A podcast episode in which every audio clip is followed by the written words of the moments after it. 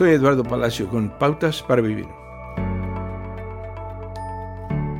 Jonathan siempre se divertía con sus compañeros de trabajo en la tienda donde vendían zapatos, pero se sorprendió al ver cómo sus amigos mentían cuando querían un día libre o cuando llegaban atrasados al trabajo. Un día Jonathan se hizo tarde. Cuando finalmente llegó al trabajo no inventó una historia, solo admitió que había estado viendo televisión y perdió la noción del tiempo. Fue reprendido, pero dio un ejemplo a sus amigos sobre decir la verdad.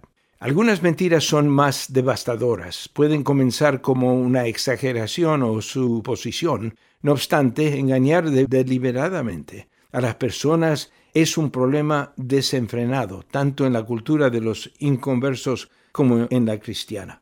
Las personas sufren como resultado del fraude financiero, psicológico y emocional.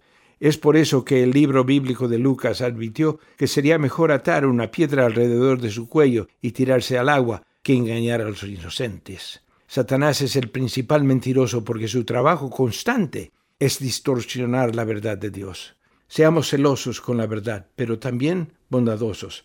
Si Jonathan se hubiera burlado de sus amigos en la zapatería cuando mentían, puede haber causado más daño que bien. Decir la verdad es una forma en la que nosotros como pueblo de Dios rechazamos el mal.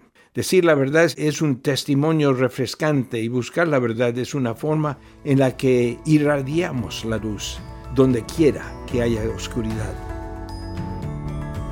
Acaba de escuchar a Eduardo Palacio con Pautas para Vivir, un ministerio de Guidelines International. Permita que esta estación de radio sepa cómo el programa le ha ayudado. Acompáñenos en la próxima emisión de Pautas para Vivir. Gracias por su sintonía.